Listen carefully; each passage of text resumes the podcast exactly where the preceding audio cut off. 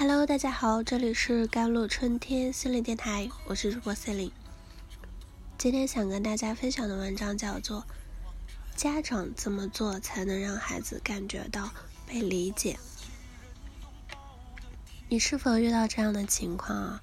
期末考试后，孩子考得不理想，自己在家哭了起来，你安慰了孩子，孩子竟然发火了。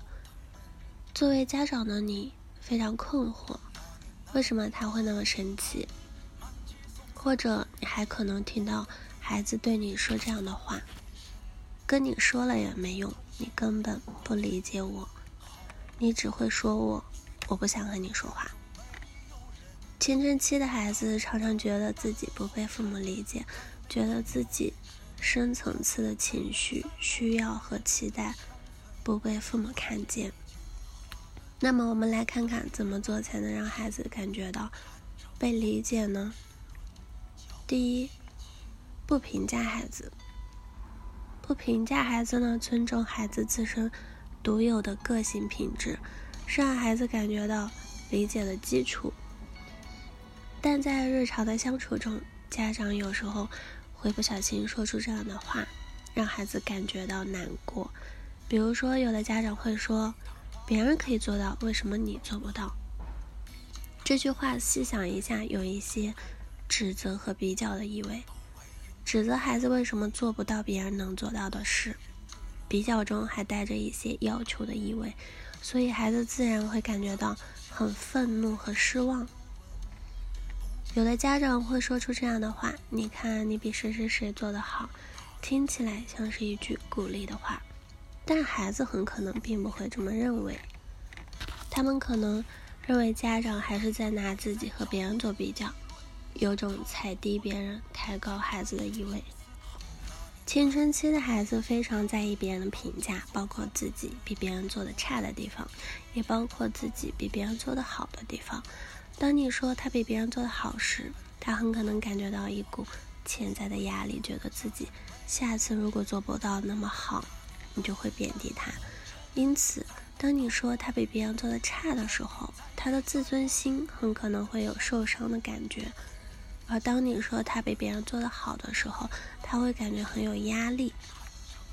总的来说，青春期的孩子的自尊水平是非常不稳定的，他们非常在意别人的评价，所以你的一些暗含评价的话，容易很扎到他们的心里。而等到他们的自尊水平稳定时，他们就没有那么容易受到外界评价的影响了。第二，回应孩子的深层情绪、需要和期待。家长呢，一般能识别到孩子的浅层情绪，比如说生气、难过等等。接下来就需要识别深层的情绪和需要以及期待了。愤怒的背后包含了很多情绪。愤怒背后可能包含了害怕，比如说孩子小时候自己走丢了，家长找到孩子后的第一反应那就是骂孩子一顿或者打一顿了。但再体会一下这个愤怒，后面是家长对失去孩子的恐惧和担忧。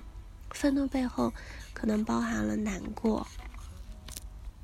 比如说高考前夕，家人去世，但你的家人并没有告诉你这个消息啊，直到高考难过，嗯，那你的你对你的家人是很生气的，但仔细体会一下愤怒，愤怒的背后却包含了深深的难过和绝望的。识别到了深层的情绪后呢，我们可以再来看到孩子情绪背后的需要和期待，比如说。孩子因为考试失利而生气难过，可能是因为他对自己有很高的学业期待和希望得到周围人的认可。比如说，孩子不喜欢住宿，可能是因为他希望自己生活在一个非常和谐融洽的环境里。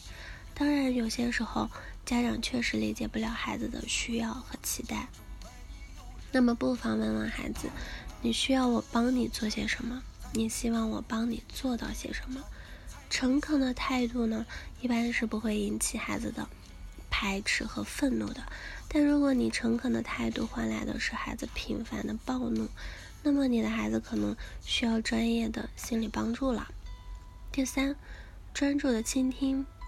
当孩子回家谈论自己在学校的见闻时，有的家长要忙于家务或者其他事情，就会一边做别的事情，一边回应孩子，或者一边玩手机一边回应孩子，孩子就会感觉家长的态度很敷衍了，感觉到不被尊重，就会生气。所以，当孩子在和父母说话的时候，父母的状态也很重要。